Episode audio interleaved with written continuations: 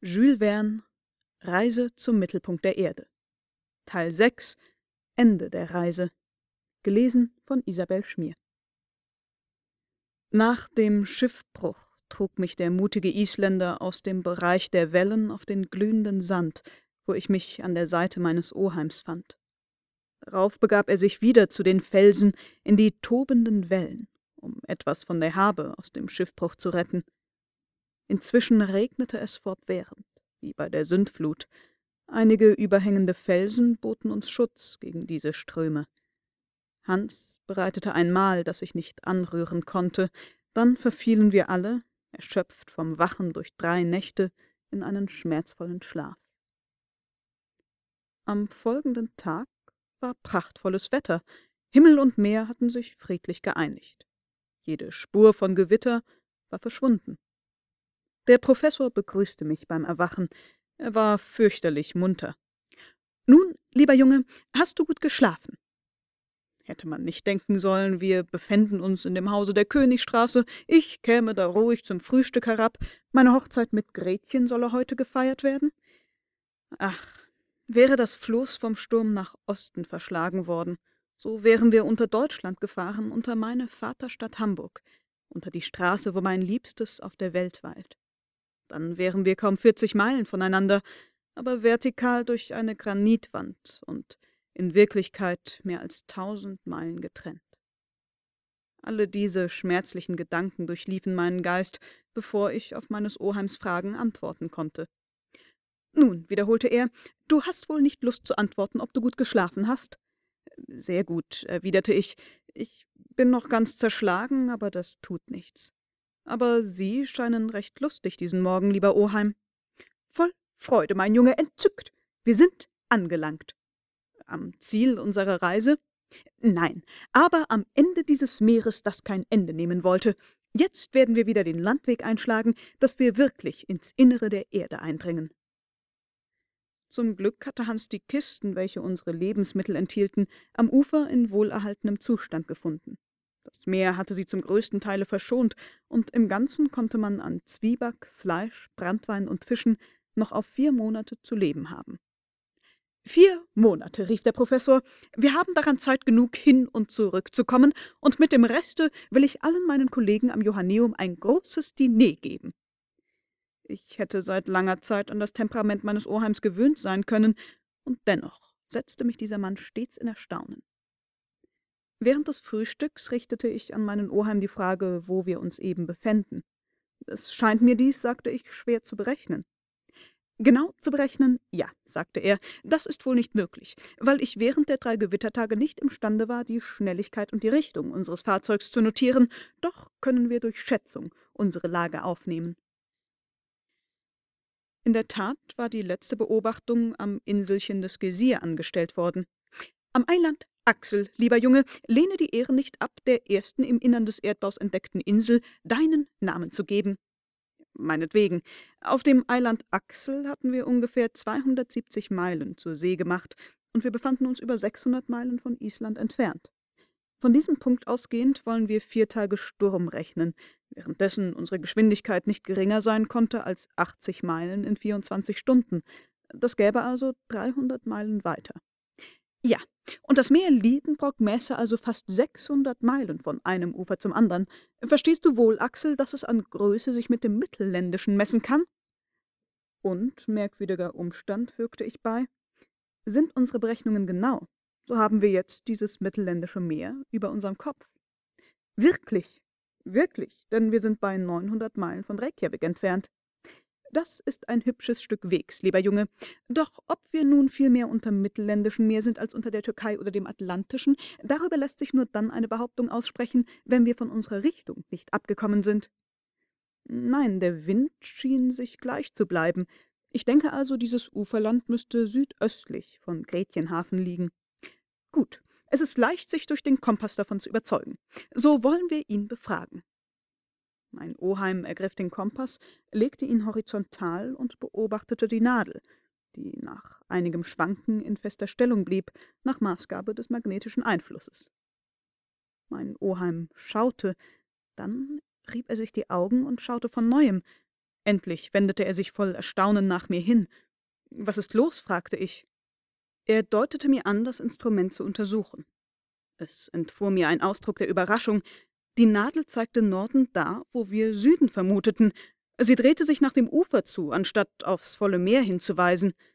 Ich schüttelte den Kompass, untersuchte ihn. Er war in vollkommenem Zustand. In welche Lage man die Nadel bringen mochte, sie nahm hartnäckig die unerwartete Richtung. Also, es war kein Zweifel mehr. Während des Sturms war der Wind umgeschlagen, was wir nicht bemerkt hatten, und hatte das Floß nach dem Ufer zurückgeführt, welches mein Oheim hinter sich zu lassen meinte. Die wechselnden Gefühle, welche den Professor Liedenbrock peinigten, Bestürzung, Unglauben und endlich Zorn, kann ich unmöglich schildern. Nie habe ich einen Menschen so haltungslos anfangs, dann so gereizt gesehen. Die Beschwerden der Überfahrt, die bestandenen Gefahren, alles war von neuem vorzunehmen. Wir waren rückwärts anstatt vorangekommen. Aber mein Oheim gewann rasch wieder die Oberhand. Was für einen Streich hat mir das Verhängnis gespielt. Die Elemente verschwören sich wider mich. Die Luft, das Feuer und Wasser vereinigen ihre Kräfte, meine Fahrt zu hindern. Nun gut, man soll erfahren, was meine Willenskraft vermag. Ich werde nicht nachgeben, nicht eine Linie weit zurückweichen. Und wir werden sehen, wer die Oberhand bekommen wird, der Mensch oder die Natur. Auf dem Felsen stehend, gereizt, drohend, schien Otto Liedenbrock gleich dem wilden Ajax die Götter herauszufordern. Aber ich hielt es für angemessen, mich ins Mittel zu legen, um den unsinnigen Jähzorn zu zügeln. Hören Sie mich an, sagte ich zu ihm in festem Ton. Jeder Ehrgeiz hat hienieden seine Grenzen. Gegen das Unmögliche soll man nicht ankämpfen. Für eine Seereise sind wir zu schlecht ausgerüstet. 500 Meilen macht man nicht auf einem schlechten Gebund Balken mit einer Bettdecke statt Segel, einer Stange anstatt des Masts und den entfesselten Winden gegenüber. Wir können nicht das Fahrzeug lenken, sind ein Spielball der Stürme. Es wäre Narrheit, zum zweiten Male diese unmögliche Überfahrt zu versuchen. Zehn Minuten lang konnte ich solche unwiderlegbare Gründe der Reihe nach anführen, ohne unterbrochen zu werden, aber das kam einzig von der Unaufmerksamkeit des Professors, der kein Wort meiner Beweisführung hörte. Zum Floß, rief er. Dies war seine Antwort. Ich mochte tun, was ich wollte, bitten, zornig werden, ich stieß wieder einen Willen, der härter war als Granit. Am Ufer war Hans eben mit der Ausbesserung des Flusses fertig geworden. Ich war also im Begriff, meinen gewohnten Platz auf dem Floß einzunehmen, als mein Oheim mich mit der Hand anhielt. Wir fahren erst morgen ab, sagte er.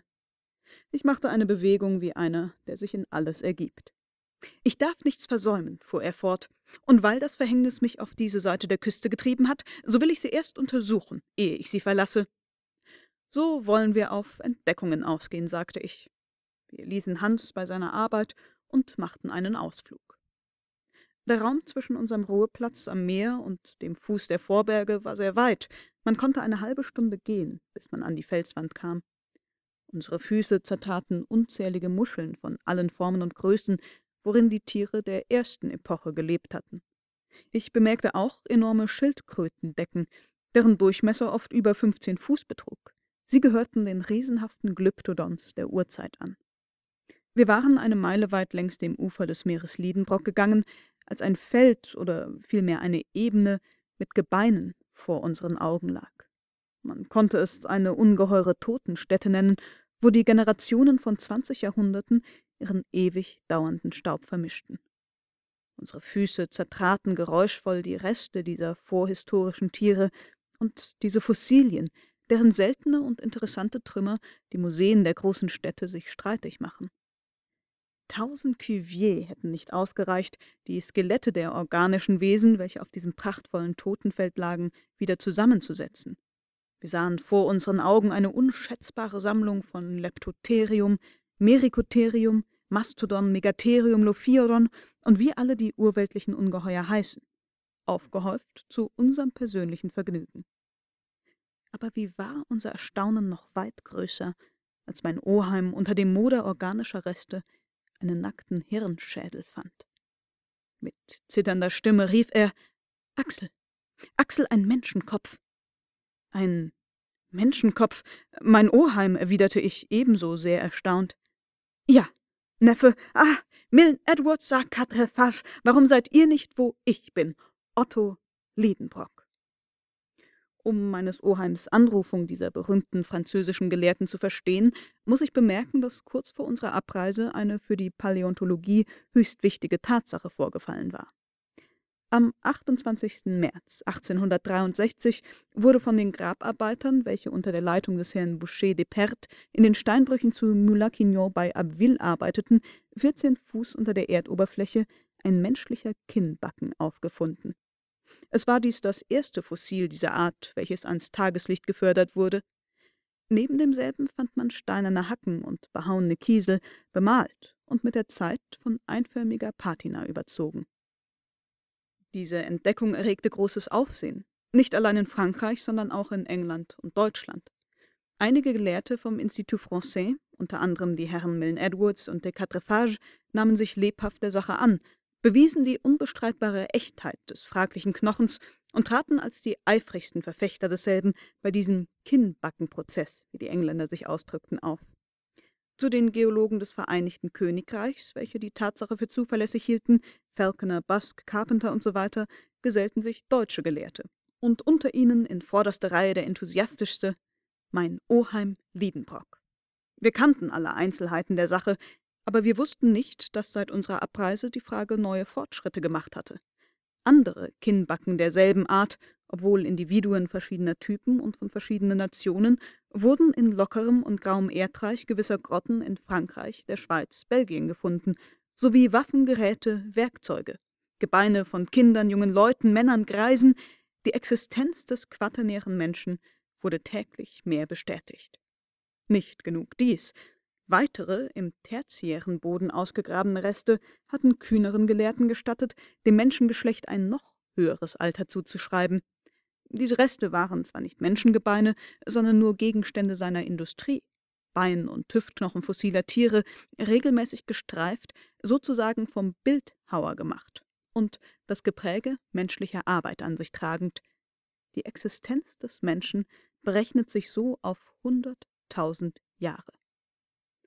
Bei diesem Stand der paläontologischen Wissenschaft wird das Staunen und die Freude meines Oheims begreiflich, zumal da er zwanzig Schritte weiter auf ein Exemplar des quaternären Menschen stieß.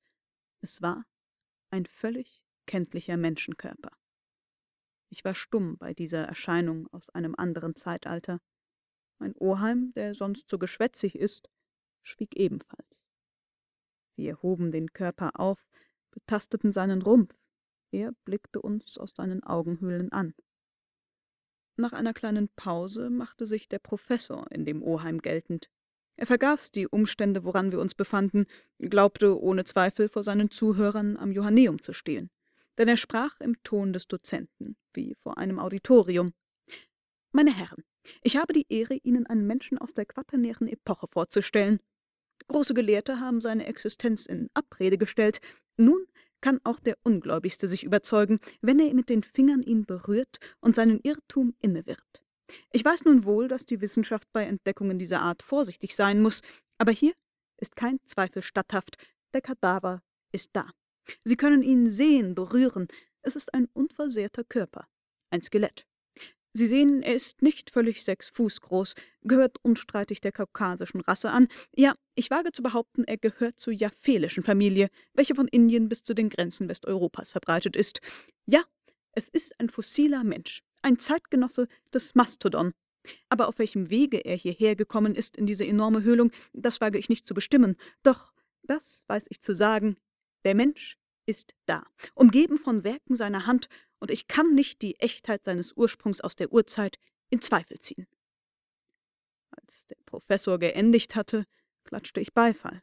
Übrigens hätten viel gelehrtere Leute, als sein Neffe ist, Mühe gehabt, mit ihm zu streiten.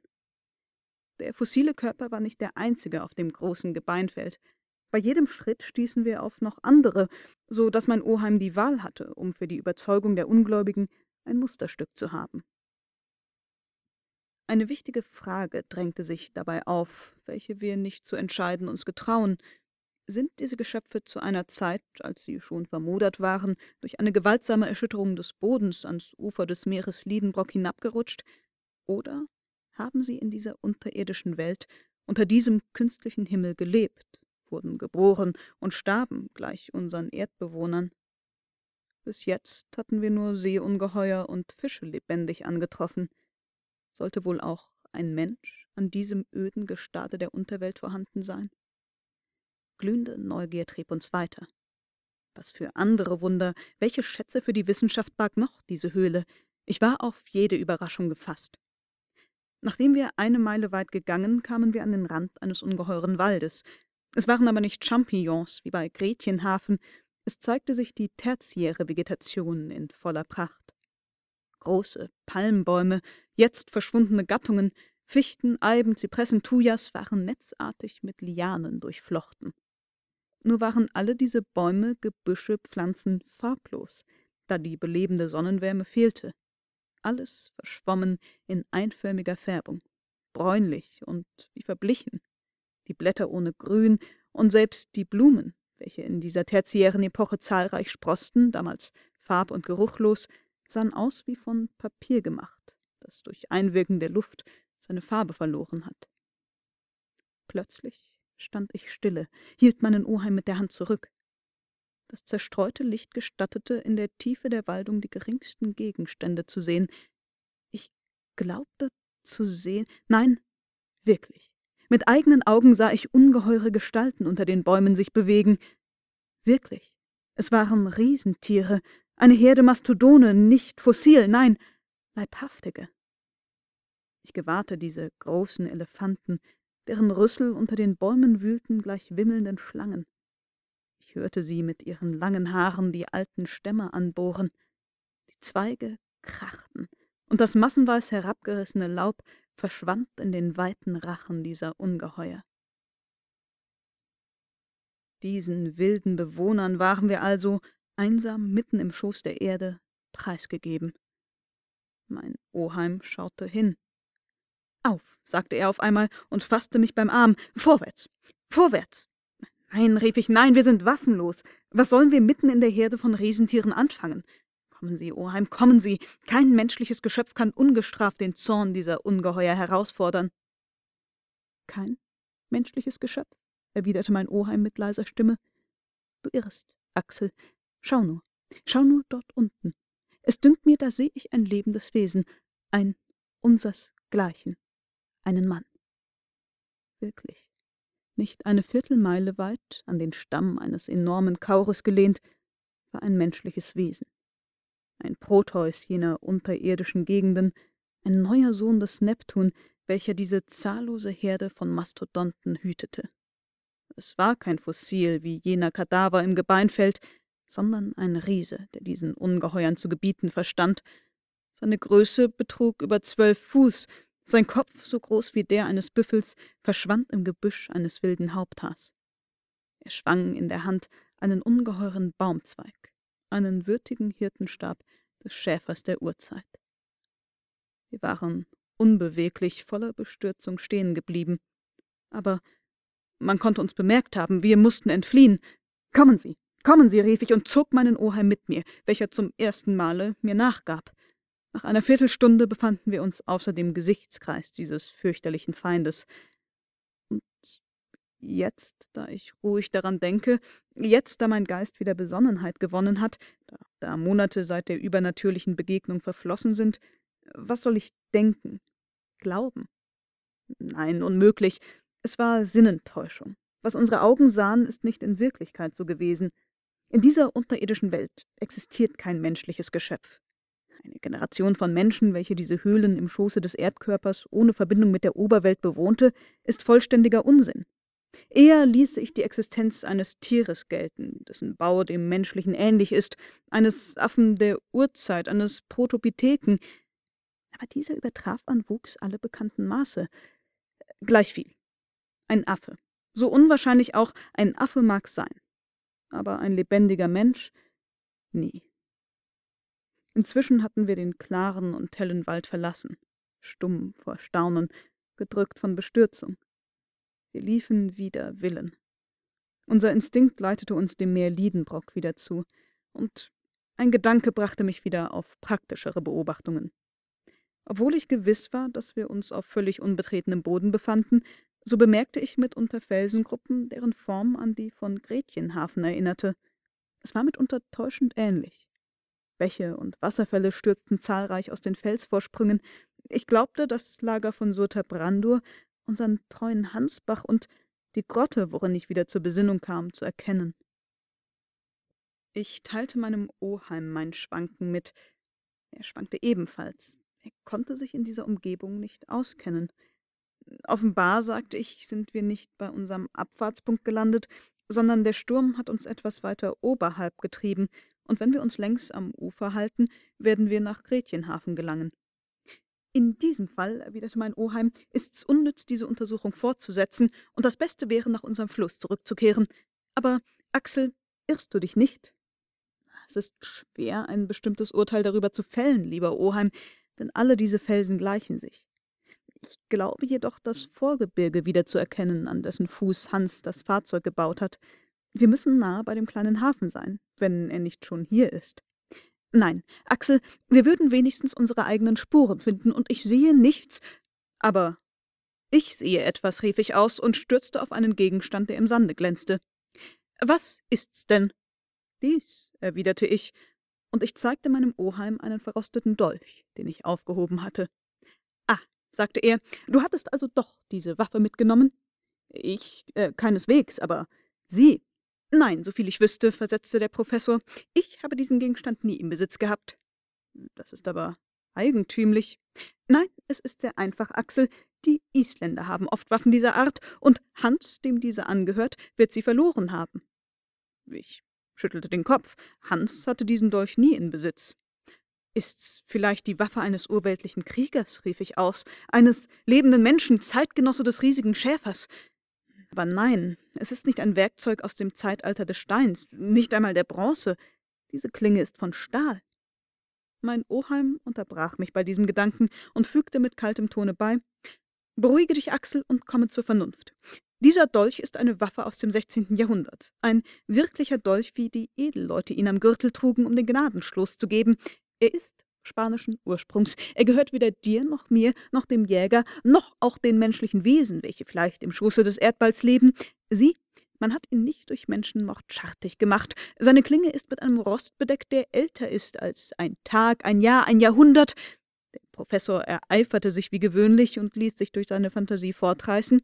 Axel, sagte er, wir sind der großen Entdeckung auf der Spur. Diese Klinge liegt auf dem Sande seit hundert, zweihundert, dreihundert Jahren und ist an den Felsen dieses unterirdischen Meeres schartig geworden. Aber sie ist nicht allein gekommen, rief ich aus. Es ist jemand vor uns hier gewesen. Ja, ein Mann. Und dieser Mann hat mit diesem Dolch seinen Namen eingegraben. Dieser Mann hat noch einmal eigenhändig den Weg nach dem Mittelpunkt zeigen wollen. Suchen wir nur und mit erstaunlichem Eifer gingen wir längs der hohen Felswand und forschten nach den geringsten Spalten, die zur Galerie werden konnten. So gelangten wir zu einer Stelle, wo das Gestade enger wurde. Das Meer drang fast bis an den Fuß der Vorberge und ließ nur eine oder zwei Klafter als Weg frei. Zwischen zwei Felsenvorsprüngen gewahrte man den Eingang zu einem dunklen Tunnel. Hier zeigten sich auf einer Granitfläche zwei geheimnisvolle, halb verwitterte Buchstaben – die beiden Anfangsbuchstaben des kühnen und abenteuerlichen Reisenden. A.S., rief mein Oheim, Arne Sacknussem, stets Arne Sacknussem. Seit, Anfang der Reise habe ich viel Erstaunliches erlebt, und ich durfte glauben, nun vor Überraschungen sicher und gegen Verwunderung abgestumpft zu sein. Doch beim Anblick dieser beiden seit dreihundert Jahren hier eingegrabenen Buchstaben erstaunte ich ganz über die Maßen. Nicht nur die Handschrift des gelehrten Alchemisten stand auf dem Felsen, sondern auch das Stilett, womit er sie eingegraben hatte, war in meinen Händen. Wollte ich nicht allen Glauben verleugnen, so konnte ich die Existenz des Reisenden und die Wirklichkeit seiner Reise nicht mehr in Zweifel stellen. Während diese Gedanken meinen Kopf in Bewegung setzten, gab sich der Professor Liedenbrock einem Schwung der Begeisterung gegen Arne Sacknussem hin, indem er das Vorgebirge, wo er dieses Meer entdeckt hatte, nach seinem Namen Kap Sacknussen benannte. Diese Begeisterung zündete in mir ein gleiches Feuer. Ich vergaß alle Gefahren der Reise und der Rückkehr. Was andere vollbracht, wollte ich auch fertigbringen, und nichts, was menschlich ist, schien mir unmöglich. Vorwärts, vorwärts, rief ich aus. Ich stürzte schon auf den dunklen Gang zu, als der Professor mich hemmte, und der ungestüme Mann riet mir Geduld und Gemütsruhe an.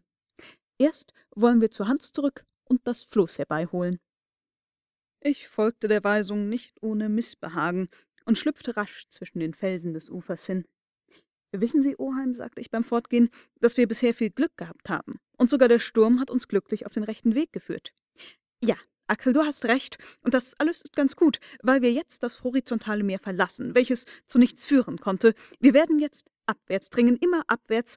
Weißt du, dass wir bis zum Zentrum nur noch 1500 Meilen zurückzulegen haben? Ha, rief ich aus, das ist wahrhaftig nicht der Rede wert. Also vorwärts, auf den Weg. Solche unsinnige Reden führten wir noch, bis wir zu dem Jäger kamen. Alles war zur sofortigen Abfahrt gerüstet. Wir bestiegen das Floß, das Segel wurde aufgespannt, und Hans steuerte längs der Küste nach dem Kap Saknussem. Dort angekommen, setzte mein Oheim seinen Rühmkorffschen Apparat in Tätigkeit. Das Floß wurde am Ufer angebunden. Übrigens war die Mündung der Galerie kaum zwanzig Schritte von da, und wir begaben uns, ich voran, unverzüglich dahin. Die fast kreisrunde Öffnung hatte etwa fünf Fuß Durchmesser. Der dunkle Tunnel war in lebendig Gestein gebrochen und durch Auswurfmaterial, welches durch denselben seinen Weg gefunden, geglättet. Unten reichte sie an den Boden, so dass man ohne Schwierigkeit hinein konnte. Wir gingen erst ganz horizontal, als uns, nach sechs Schritten, der Weg durch einen ungeheuren Felsblock versperrt war. Verdammter Block, rief ich zornig, als ich mich plötzlich durch ein unübersteigliches Hindernis gehemmt sah. Wir mochten suchen, wie wir wollten. Rechts und links, oben und unten, es fand sich kein Zugang, keine Spaltung. Ich fühlte mich sehr herabgestimmt und wollte die Wirklichkeit des Hindernisses nicht gelten lassen. Ich bückte mich nieder, schaute oben über den Felsblock, kein Zwischenraum, überall dieselbe Schranke von Granit. Hans beleuchtete mit der Lampe die Wand allerwärts, aber sie zeigte nirgends eine Lücke. Man musste darauf verzichten, hier weiterzukommen. Ich hatte mich auf den Boden gesetzt. Mein Oheim ging mit großen Schritten auf und ab. Aber wie ging's denn Sacknussem? rief ich.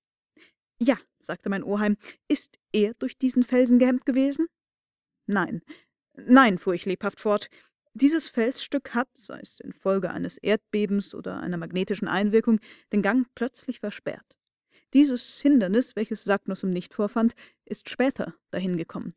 Wir müssen es beseitigen, sonst verdienen wir nicht, das Ziel des Mittelpunkts zu erreichen. So sprach ich. Des Professors Seele war ganz in mich eingedrungen, der Entdeckungstrieb beseelte mich. Ich vergaß darüber die Vergangenheit, verachtete die Zukunft. Es existierte für mich nichts mehr auf der Erdoberfläche. Städte und Land, Hamburg und die Königsstraße zogen mich nicht mehr an, mein armes Gretchen musste glauben, ich sei im Schoße der Erde für immer vergraben. Nun, fuhr mein Oheim fort, wir wollen mit Spitzhauer und Steinbrecher uns Bahn machen, die Wand sprengen. Sie ist zu hart dafür und zu dick, aber wir haben ja Pulver. Machen wir eine Mine und zersprengen den Block.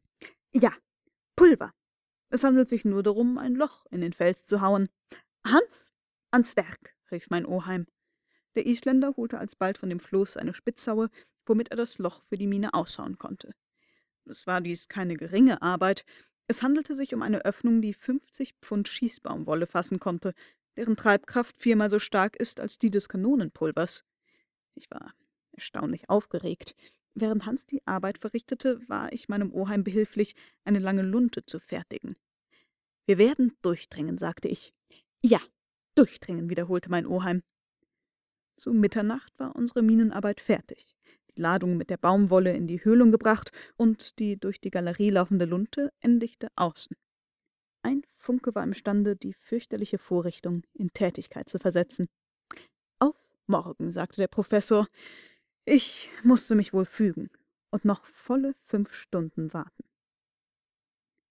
Der folgende Tag, 27. August, war für diese unterirdische Reise von größter Bedeutung. Ich kann nicht an denselben zurückdenken, ohne dass mir vor Entsetzen das Herz bebt. Von diesem Moment an hatte unsere Vernunft, unser Urteil, unser Erfindungstalent nichts mehr bei der Sache mitzusprechen. Wir sollten ein Spielball der in der Erde wirkenden Naturkräfte sein. Um sechs Uhr waren wir bei der Hand. Der Moment war gekommen, mittels Pulver einen Weg durch die Granitrinde zu bahnen. Ich bat mir die Ehre aus, die Mine anzuzünden. Darauf sollte ich zu meinen Gefährten auf das gar nicht abgeladene Floß eilen, um das Weite zu suchen. So suchten wir den Gefahren der Explosion auszuweichen, deren Wirkung sich über das Innere des Granitkerns hinaus weit erstrecken konnte. Die Lunte musste zehn Minuten lang unseren Berechnungen nach brennen, bevor das Feuer zum Pulver kam. Ich hatte also Zeit genug, um wieder auf das Floß zu kommen. Ich rüstete mich, meine Rolle auszuführen, nicht ohne Herzklopfen. Nachdem wir rasch ein Mahl eingenommen, begaben sich mein Oheim und der Jäger auf das Floß, während ich am Ufer zurückblieb. Ich war zum Behuf des Anzündens mit einer brennenden Laterne versehen. Geh, lieber Junge, sagte mein Oheim, und komme gleich wieder zu uns. Seien Sie ruhig, versetzte ich, ich werde mich unterwegs nicht aufhalten. Alsbald ging ich zur Mündung der Galerie, öffnete die Laterne und fasste das Ende der Lunte. Professor hielt seinen Chronometer in der Hand. Fertig? rief er mir zu. Fertig, war die Antwort. Nun denn, Feuer, mein Junge. Rasch zündete ich die Lunte und eilte in vollem Lauf zum Ufer. Einsteigen, rief mein Oheim, und abfahren. Hans stieß uns mit einem kräftigen Druck vom Ufer ab. Das Floß kam in eine Entfernung von zwanzig Klaftern. Es war ein ängstlicher Augenblick. Der Professor begleitete mit dem Auge den Zeiger des Chronometers. Noch fünf Minuten, sprach er. Noch vier? Drei? Mein Puls schlug die halben Sekunden. Noch zwei? Eine? Stürze zusammen, Granitbau! Was begab sich darauf? Das Donnergetöse vernahm ich gar nicht, aber die Form der Felsen sah ich plötzlich vor meinen Augen sich ändern, sie gingen wie ein Vorhang auseinander. Ich gewahrte eine unergründliche Schlucht, die am Ufer klaffte. Das Meer, im Wirbel gedreht, türmte sich zu einer ungeheuren Woge, auf deren Rücken das Floß senkrecht sich erhob. Wir wurden alle drei niedergeworfen. Das Licht wich tiefster Dunkelheit. Ich fühlte, dass der zuverlässige Grund mangelte, nicht meinen Füßen, sondern dem Floß. Trotz dem Dunkel, dem Getöse der Überraschung, der Gemütsaufregung, begriff ich, was vorgegangen war. Hinter dem Felsen, der eben zersprengt ward, befand sich ein Abgrund. Die Explosion hatte in diesem zerklüfteten Boden eine Art von Erdbeben verursacht, der Schlund sich geöffnet, und das in einen reißenden Strom verwandelte Meer riss uns mit fort hinein. Ich hielt mich für verloren. Eine, zwei Stunden, ich weiß nicht, verflossen der Gestalt. Es war dies ohne Zweifel Sacknussums Weg, aber anstatt denselben allein hinabzusteigen, hatten wir aus Unvorsichtigkeit ein ganzes Meer zur Begleitung. Diese Gedanken, begreift man, drangen in unbestimmter, unklarer Form in meinen Geist. Es hielt mir schwer, während dieser schwindelhaften Fahrt sie in Verbindung zu bringen. Nach dem Luftstrom, der mir ins Angesicht blies, zu urteilen, übertraf die Schnelligkeit die unserer Eilzüge. Es war nicht daran zu denken, das undurchdringliche Dunkel zu verscheuchen. Eine Fackel anzünden war unter diesen Umständen nicht möglich. Man hätte sie gar nicht in der Hand halten können und unser letzter elektrischer Apparat war bei der Explosion zerbrochen. Da machte ich's wie ein Kind und schloss die Augen, um die Finsternis nicht zu sehen. Nach geraumer Zeit war die Schnelligkeit unserer Fahrt verdoppelt, wie mir durch die Stärke des Luftzugs, der wieder mein Gesicht schlug, fühlbar wurde.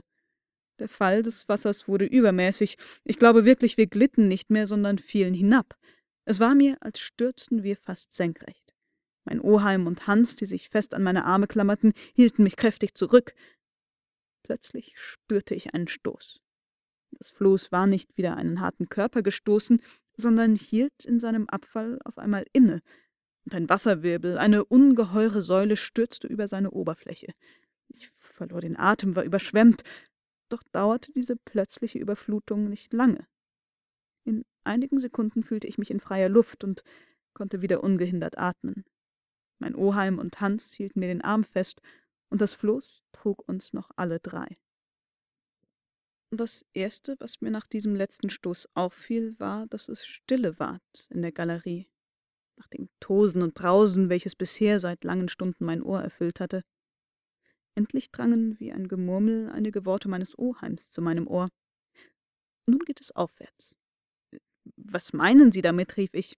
Ja, aufwärts. Wir fahren zu Berg streckte den Arm aus, die Wand zu betasten. Meine Hand ward blutig. Wir fuhren äußerst rasch bergan. Die Fackel. Die Fackel, rief der Professor. Nicht ohne Schwierigkeit kam Hans damit zustande, sie anzuzünden, und die Flamme, welche trotz der aufsteigenden Bewegung aufrecht flackerte, reichte hin, die Szene zu beleuchten.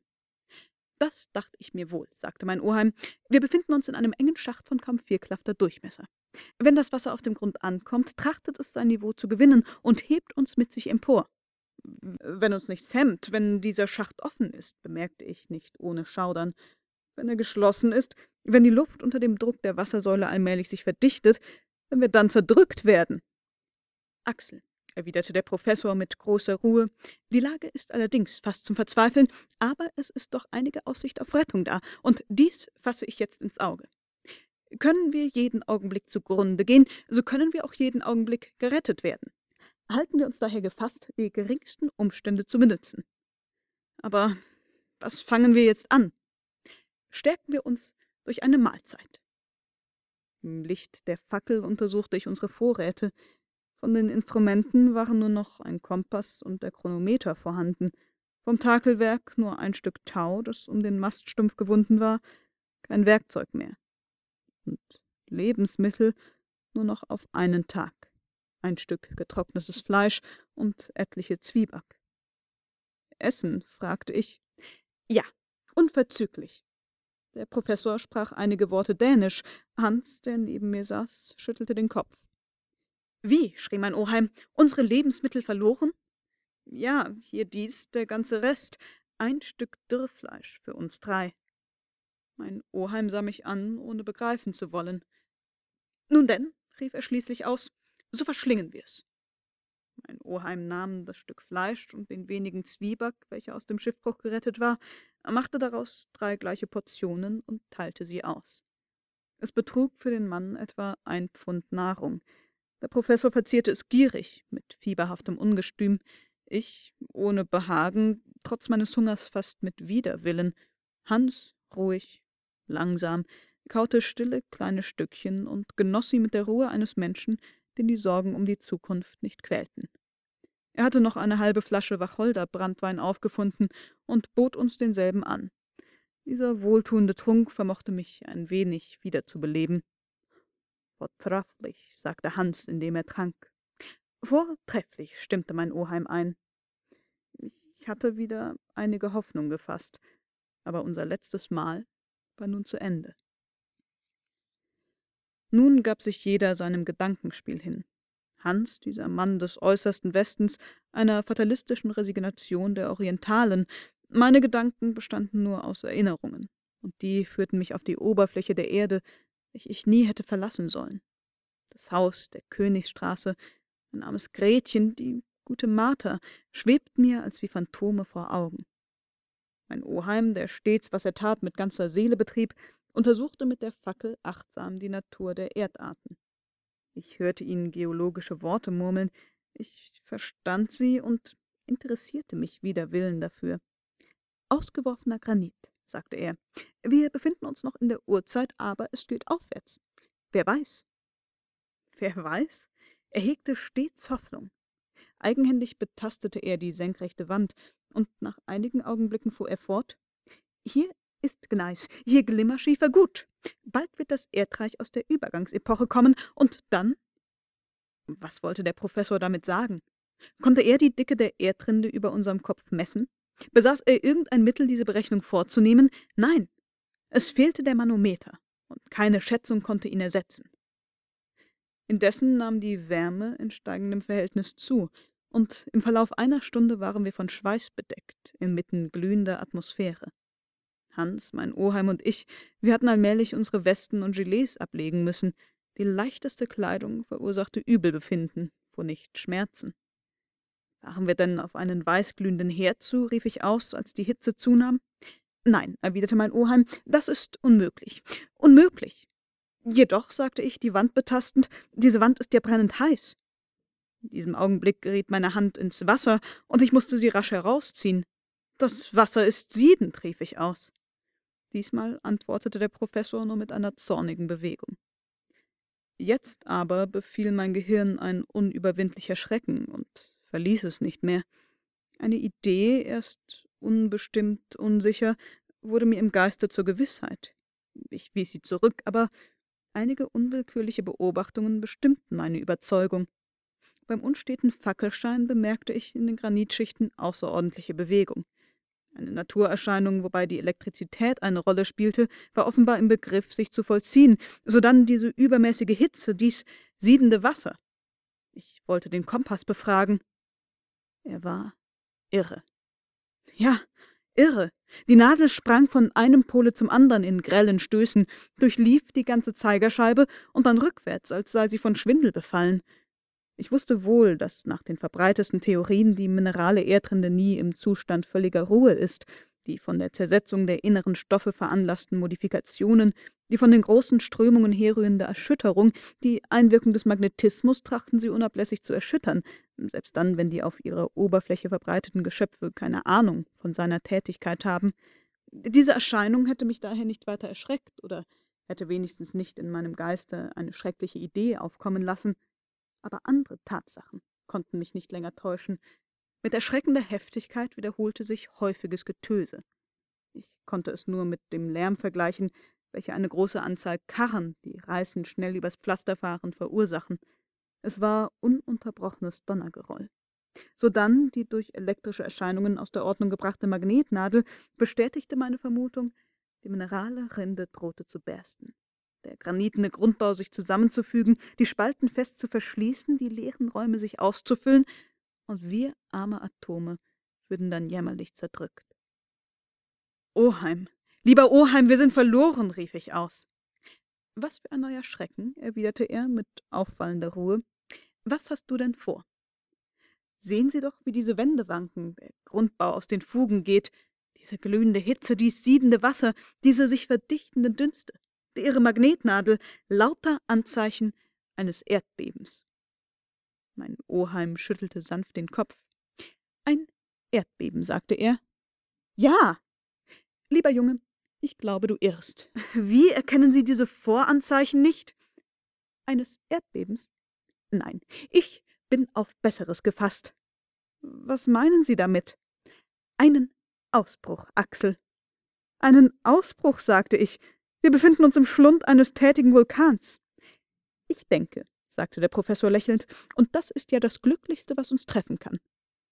Wie, rief ich aus, wir sind in einem Ausbruch begriffen. Das Verhängnis hat uns zur glühenden Lava verschlagen, den Felsen im Feuer, dem siedenden Wasser, allem Auswurfstoff. Wir werden hinausgestoßen, weggeworfen, ausgespien, in die Lüfte geschleudert mit den Felsblocken, dem ascheregen Schlacken, in einem Flammenstrudel. Und dies ist das Glücklichste, was uns begegnen kann? Ja, versetzte der Professor und sah mich durch seine Brille an, denn es liegt darin die einzige Aussicht, wieder auf die Oberfläche der Erde zu kommen. Tausend Ideen kreuzen sich in meinem Gehirn. Mein Oheim hatte recht, unbedingt recht. Und nie ist er mir kühner, nie überzeugter vorgekommen, als in dem Moment, wo er auf einen Ausbruch gefasst, die Aussicht dabei mit Seelenruhe erwog. Inzwischen kamen wir stets aufwärts. Das Getöse umher verdoppelte sich. Ich war am Ersticken, glaubte, meine letzte Stunde sei gekommen. Und doch, die Fantasie ist so wunderlich, dass ich mich einer wahrhaft kindischen Untersuchung hingab.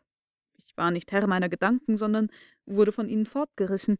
Ich stellte mir also die Frage, was dies für ein Berg sein könne und an welcher Stelle der Welt wir sollten ausgeworfen werden. In den Nordgegenden. Daran war nicht zu zweifeln, von dem Kap Saknussem an waren wir einige hundert Meilen weit gerade nördlich fortgerissen worden.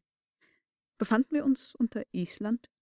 Sollten wir durch den Krater des Hekla oder einen der anderen sieben feuerspeigenden Berge der Insel ausgeworfen werden? Allerdings an Kratern fehlte es nicht, und zwar die geräumig genug waren, um eine ganze Armee auszuspeien. Aber welcher uns dienen sollte, um herauszukommen, das bemühte ich mich zu erraten. Über die Art unserer Fortbewegung hatte ich nicht den geringsten Zweifel mehr. Eine ungeheure Gewalt, die Kraft von mehreren hundert Atmosphären, welche im Schoß der Erde angehäufte Dünste erzeugt hatten, drängte uns unwiderstehlich. Aber welchen unzähligen Gefahren setzte sie uns aus? Bald drangen gelbe Reflexe in die Galerie, welche nun weiter wurde. Ich bemerkte rechts und links tiefe Gänge, gleich ungeheuren Tunnels, woraus dichte Dünste entwichen. Flammenzungen beleckten knisternd ihre Wände. Sehen Sie, Sehen Sie, lieber Oheim, rief ich. Nun Das sind Schwefelflammen. Das ist bei einem Ausbruch ganz natürlich. Anstelle der Wassersäule unter unserem Floß waren jetzt ziemlich dichte, obwohl siedende Auswurfstoffe getreten. Die Temperatur ward unerträglich. Und ein Thermometer würde über 70 Grad gezeigt haben. Der Schweiß rann mir aus allen Poren. Nur das rasche Aufwärtsfahren bewahrte uns vor Ersticken. Nach einigen Stunden ergab sich zum ersten Mal ein neuer Zwischenfall. Die aufsteigende Bewegung hörte plötzlich auf. Das Floß hielt durchaus unbeweglich an. Was ist das? fragte ich, durch das plötzliche Anhalten wie durch einen Stoß gerüttelt. Ein Halt, erwiderte mein Oheim. Wird der Ausbruch innehalten? rief ich. Sagte mein Oheim, du fürchtest es, lieber Junge, aber beruhige dich. Diese Pause kann nicht lange dauern. Bereits fünf Minuten sind vorüber und bald werden wir unser Emporsteigen zur Mündung des Kraters fortsetzen. Der Professor beobachtete, während er sprach, unablässig sein Chronometer, und er sollte nochmals recht haben in seinen Vorausvermutungen. Bald wurde das Floß wieder von einer raschen, unordentlichen Bewegung ergriffen, die etwa zwei Minuten dauerte. Gut, sagte mein Oheim und sah dabei auf die Uhr, in zehn Minuten wird es sich wieder in Bewegung setzen. Zehn Minuten? Ja, wir haben es mit einem Vulkan zu tun, dessen Ausbrüche mit Unterbrechungen vor sich gehen. Er lässt uns ausruhen. Das war völlig richtig. Auf die angesagte Minute wurden wir von neuem mit äußerster Schnelligkeit fortgestoßen. Wir mussten uns an die Balken festklammern, um nicht von dem Floß weggeschleudert zu werden. Dann hielt der Stoß wieder ein. Seitdem habe ich über diese auffallende Erscheinung nachgedacht, ohne eine befriedigende Erklärung zu finden. Doch scheint es mir klar, dass wir uns nicht in dem Hauptschlund des Vulkans befanden, sondern etwa in einem Nebengang, wo in der Tat ein Gegenschlag sich fühlbar machte. Wie oft ein solcher Ruck sich wiederholte, kann ich nicht sagen. Nur das kann ich angeben, dass wir bei jeder Erneuerung der Bewegung mit zunehmender Gewalt und wie von einem Projektil fortgerissen emporgeschoben wurden. Während der Pausen war es zum Ersticken, während des Fortschiebens machte mir die glühende Luft das Atmen unmöglich. Allmählich übrigens, durch die wiederholten Erschütterungen erschöpft, verlor ich die Besinnung. Ohne unseres Hans Arme hätte ich mir mehr wie einmal den Schädel an der Granitwand zerschmettert. Ich habe daher keine genaue Erinnerung von dem, was in den folgenden Stunden vorging, behalten. Ich habe das unklare Bewusstsein von unaufhörlichem, donnerartigen Getöse, von der Erschütterung des Grundbaus, von einer kreiselartigen Bewegung, welche das Floß ergriff. Es schaukelte über Lavawogen inmitten eines Ascheregens umgeben von schnaufenden Flammen. Ein Orkan, als käme er von einem ungeheuren Blasebalg, fachte die unterirdischen Feuer an. Zum letzten Male sah ich unser Hans Antlitz im Widerschein einer Feuersbrunst, und ich hatte kein anderes Gefühl als das unselige Entsetzen der Unglücklichen, welche vor die Mündung einer Kanone gebunden sind, im Moment, wo der Schuss losgeht, um ihre Glieder in die Lüfte zu zerstreuen. Als ich wieder die Augen aufschlug, fühlte ich mich von der kräftigen Hand unseres Führers am Gürtel gefasst. Mit der anderen stützte er meinen Oheim. Ich war nicht schwer verwundet, sondern mehr am ganzen Körper zerschlagen und gelähmt. Ich lag auf dem Abhang eines Berges, zwei Schritte von einem Schlund, in welchen die geringste Bewegung mich hinabgestürzt hätte. Hans hatte mich vom Tode gerettet, während ich über die Seitenwand des Kraters rollte. Wo sind wir? fragte mein Oheim, welcher mir aufgebracht vorkam, dass er wieder auf die Erde zurückgekommen sei. Der Isländer zuckte mit den Achseln, um kundzugeben, dass er es nicht wisse. In Island, sagte ich. Nee, erwiderte Hans. Wie? Nein, rief der Professor. Hans irrt, sagte ich und stand auf. Nach den unzähligen Überraschungen dieser Reise war uns eine erstaunliche noch vorbehalten. Ich war darauf gefasst, einen mit ewigem Schnee bedeckten Kegel zu sehen, mitten in den dürren Wüsteneien der nördlichen Gegenden. Und ganz dem entgegen lagen wir am Abhange eines Berges, der von den glühenden Strahlen einer versengenden Sonne ausgetrocknet war.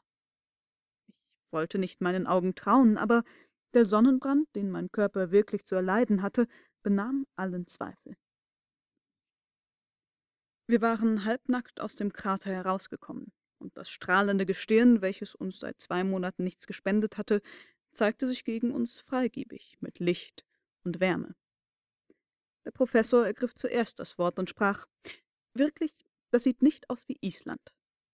Aber doch wie die Insel Mayen, antwortete ich. Auch das nicht. Lieber Junge, es ist kein Vulkan des Nordens mit einer Schneekoppe. Äh, doch, sieh, Axel, sieh nur. Höchstens 500 Fuß über unserem Kopf öffnete sich der Krater eines Vulkans, aus welchem von Viertel zu Viertelstunde mit starkem Donnergetöse eine hohe Flammensäule, vermischt mit Bimssteinen, Asche und Lava, hervordrang. Nach unten, über einen ziemlich steilen Abhang, ergossen sich ausgeworfene Stoffe in Streifen sieben bis achthundert Fuß hinab, woraus sich für den Vulkan eine Gesamthöhe von dreihundert Klaftern ergab. Sein Fuß verlor sich in einem wahren Garten grüner Bäume, unter denen ich Ölbäume, Feigen und mit roten Trauben reich beladene Reben unterschied. So sehen nicht nordische Länder aus, das musste man zugeben. Wenn der Blick über diese grüne Umgebung hinausschweifte, verlor er sich gleich in den Gewässern eines wunderlichen Meers oder Sees, der dieses Zauberland zu einer großen Insel von kaum einigen Meilen machte. Östlich sah man hinter einigen Häusern einen kleinen Hafen, worin eigentümlich geformte Schiffe auf azurblauen Wogen schaukelten. Weiter hinaus ragten Inselgruppen aus der Wasserfläche hervor, so zahlreich, dass sie wimmelten wie ein Ameisenhaufen. Westlich begrenzte fernes Küstenland den Horizont. Auf der einen war in harmonisch geformten Umrissen blaues Gebirg gezeichnet, auf den anderen, die ferner waren, sah man einen erstaunlich hohen Bergkegel, aus dessen Spitze eine Rauchsäule aufstieg. Nördlich schimmerte in den Sonnenstrahlen eine unendlich weite Wasserfläche, woraus hier und dort ein Mast oder ein schwellendes Segel hervorglänzte. Das Überraschende eines solchen Anblicks erhöhte noch hundertfach die wunderbare Schönheit desselben. Wo sind wir? Wo sind wir? wiederholte ich leise. Hans schloss gleichgültig seine Augen, und mein Oheim schaute das zauberhafte Bild, ohne es zu begreifen. Wie dieser Berg auch heißen mag, sagte er endlich, es ist hier ein wenig heiß. Die Explosionen dauern ununterbrochen fort, und es verlohnte wahrhaftig nicht der Mühe, einem Ausbruch glücklich entronnen zu sein, um einen Felsblock auf den Kopf zu bekommen. Wir wollen hinabsteigen, da werden wir erfahren, woran wir sind. Übrigens habe ich Hunger und Durst zum Sterben. Gewiss, der Professor war kein schwärmerischer Kopf. Ich Meinerseits hätte Bedürfnis und Strapazen vergessen und wäre noch stundenlang an dieser Stelle geblieben, aber ich musste mich meinen Gefährten anschließen. Der Abhang des Vulkans war sehr steil, wir glitten in Schluchten voll Asche, indem wir den Lavaströmen auswichen, welche gleich feurigen Schlangen hinabflossen. Beim Hinabsteigen plauderte ich geschwätzig, denn meine volle Fantasie musste sich aussprechen. Wir sind in Asien, rief ich aus, an Indiens Küsten auf den malayischen Inseln, in Ozeanien. Wir sind durch die Hälfte des Erdballs gefahren, um bei den Antipoden Europas herauszukommen. Aber die Magnetnadel, erwiderte mein Oheim. Ja, die Magnetnadel, sagte ich verlegen. Sollten wir ihr glauben, so sind wir stets nordwärts gefahren. Also hat sie gelogen? Na, gelogen, sofern hier nicht der Nordpol liegt. Der Pol nicht, aber es lag hier eine unerklärliche Tatsache vor. Indessen näherten wir uns der grünen Ebene, welche einen so freundlichen Anblick gewährte. Hunger und Durst quälten mich. Zum Glück bot sich, nachdem wir zwei Stunden gegangen, unseren Blicken ein hübsches Feldstück dar, das ganz mit Oliven und Granatbäumen und Reben bedeckt war, welche aussahen, als seien sie jedermanns Eigentum. Übrigens nahmen wir es in unserem entblößten Zustand damit nicht so genau. Wie erquickten uns da die saftigen Früchte und die roten Trauben, womit wir zur Sättigung uns labten. Während wir so in diesen Labungen uns erholten, zeigte sich ein Knabe zwischen dem Olivengebüsch. Ah, rief ich, ein Bewohner dieser glücklichen Landschaft. Es war ein armer, elend gekleideter Junge, den offenbar unser Anblick in Schrecken setzte, und wirklich, halb bekleidet mit wilden Bärten hatten wir wohl ein schlimmes Aussehen. Mein Oheim, um ihn aufs Beste zu beruhigen, redete ihn zuerst auf gut Deutsch an. Wie heißt dieser Berg, lieber Kleiner? Keine Antwort. Gut, sagte mein Oheim, in Deutschland sind wir nicht. Er tat dieselbe Frage auf Englisch. Der Knabe antwortete auch darauf nicht. Ich war sehr verlegen. Ist er denn stumm? rief der Professor, und da er auf seine Sprachkenntnisse sich etwas einbildete, stellte er ihm dieselbe Frage im Französischen. Wieder keine Antwort. So versuchen wir Italienisch, fuhr mein Oheim fort und fragte in dieser Sprache, wo sind wir? Gleiches Schweigen. Nun aber ward mein Oheim zornig und zupfte den Knaben bei den Ohren und rief, Ei was, wirst du reden, wie heißt diese Insel? Stromboli, erwiderte der Hirtenknabe, machte sich los und lief querfeldein durch den Olivengarten. Wir dachten nicht mehr an ihn. Stromboli. Wie regte dieses unerwartete Wort meine Fantasie an? Wir befanden uns in der Mitte des mittelländischen Meeres, auf der Insel, wo einst Äolus die Winde und Stürme gefesselt hielt. Und diese blauen Berge im Osten waren die Berge Kalabriens. Und dieser am südlichen Horizont ragende Vulkan, der fürchterliche Ätna. Stromboli. Stromboli, rief ich wiederholt und stimmte ein Loblied an, wobei mein Oheim mich begleitete. O wundervolle Reise! Hinabgefahren durch einen Vulkan in den Schoß der Erde, kamen wir durch einen andern wieder heraus, und dieser lag über zwölfhundert Meilen vom Snæfjells entfernt, von dem öden Island an den Grenzmarken der Erde. Die Wechselfälle dieser Fahrt haben uns unter den lieblichsten Gegenden des Erdbodens hergeführt. Wir verließen die Region des ewigen Schnees gegen die des ewigen Grün und den grauen Nebel der Eiszonen über unseren Köpfen gegen den lasurblauen Himmel Siziliens. Nach einem köstlichen Mahl aus Obst und frischem Wasser aus einer nahegelegenen Quelle machten wir uns wieder auf den Weg nach dem Hafen von Stromboli. Es schien uns nicht klug, offen zu sagen, wie wir auf die Insel gekommen waren, der abergläubische Sinn der Italiener würde uns für Teufel, welche die Hölle ausgespien, angesehen haben. Es war daher geraten, dass wir uns für Schiffbrüchige ausgeben. Unterwegs hörte ich meinen Oheim murmeln, aber die Magnetnadel, die Magnetnadel, die Norden zeigte, wie ist dies zu erklären? Wahrhaftig, sagte ich mit vornehmer Verachtung, man braucht gar nicht zu erklären, das ist leichter. Das wäre ein Professor am Johanneum sollte den Grund einer kosmischen Naturerscheinung nicht anzugeben wissen. Das wäre eine Schande. Bei diesen Worten ward mein Oheim, halb bekleidet, den Ledergürtel um die Hüften und die Brille auf der Nase, wieder der fürchterliche Professor der Mineralogie. Eine Stunde nachdem wir das Olivenwäldchen verlassen, kamen wir im Hafen San Vincenzo an, wo Hans den Lohn für seine dreizehnte Woche forderte, der ihm auch mit wärmstem Handschlag verabfolgt wurde.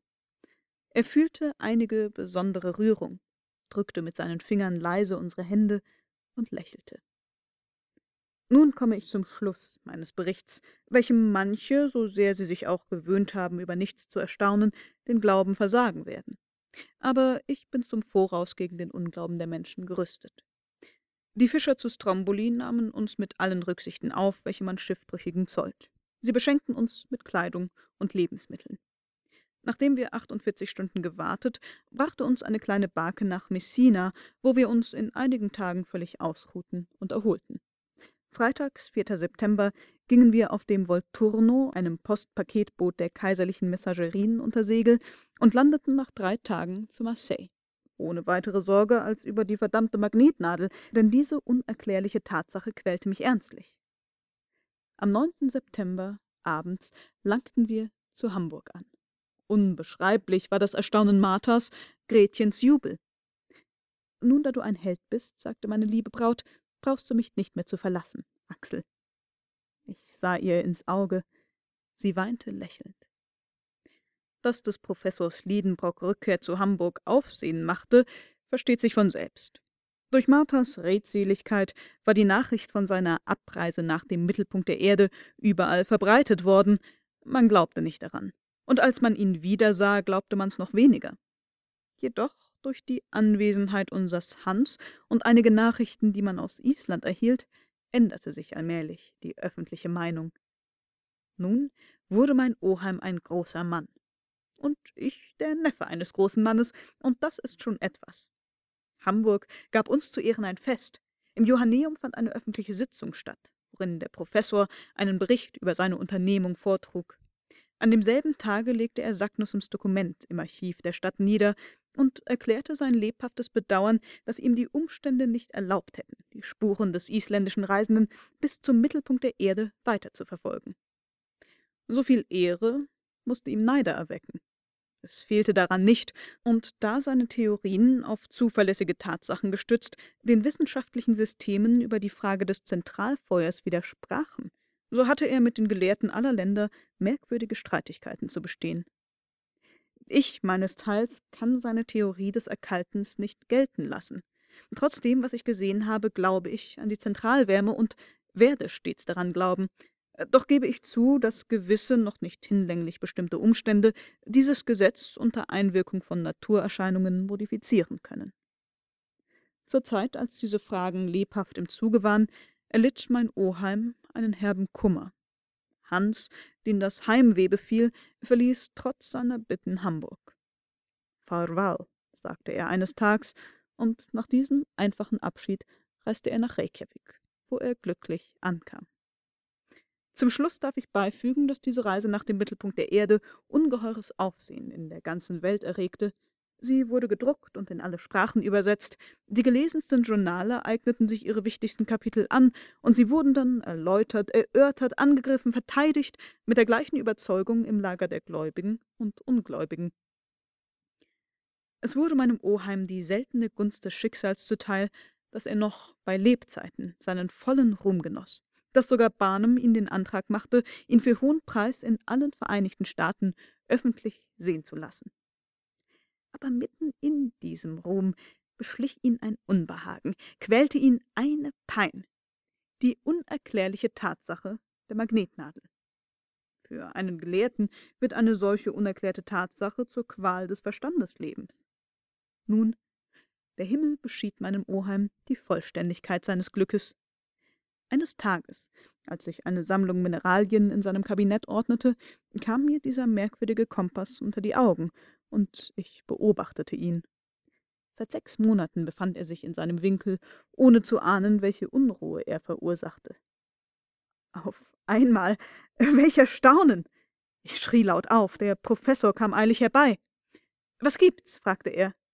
Dieser Kompass. Nun, seine Nadel weist auf Süden und nicht auf Norden.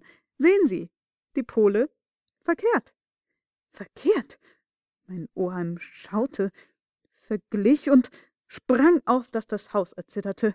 Welches Licht drang auf einmal in seinen und meinen Geist. Also, rief er aus, sobald er widersprechen konnte, seit unserer Ankunft am Kap Saknussem zeigte die verdammte Nadel auf Süden anstatt auf Norden. Dadurch erklärt sich unsere Irrfahrt. Aber welches Ereignis konnte die Umkehrung der Pole bewirken? Ein sehr einfaches. Sprich dich aus, lieber Junge. Während des Sturmes auf dem Meer Liedenbrock hat die Kugel, welche das Eisen des Flosses magnetisierte, unsere Nadel ganz einfach irre gemacht. So, rief der Professor mit hellem Lachen, da hat also die Elektrizität einen Streich gespielt. Von diesem Tag an war mein Oheim der glücklichste Gelehrte. Und ich, der glücklichste Mensch, denn meine hübsche Vierländerin, die mündig geworden, nahm in dem Hause in der Königstraße die doppelte Stellung an als Nichte und Ehefrau. Dazu kam sodann, dass ihr Oheim der berühmte Professor Otto Liedenbrock war, korrespondierendes Mitglied aller wissenschaftlichen, geographischen und mineralogischen Gesellschaften der ganzen Welt.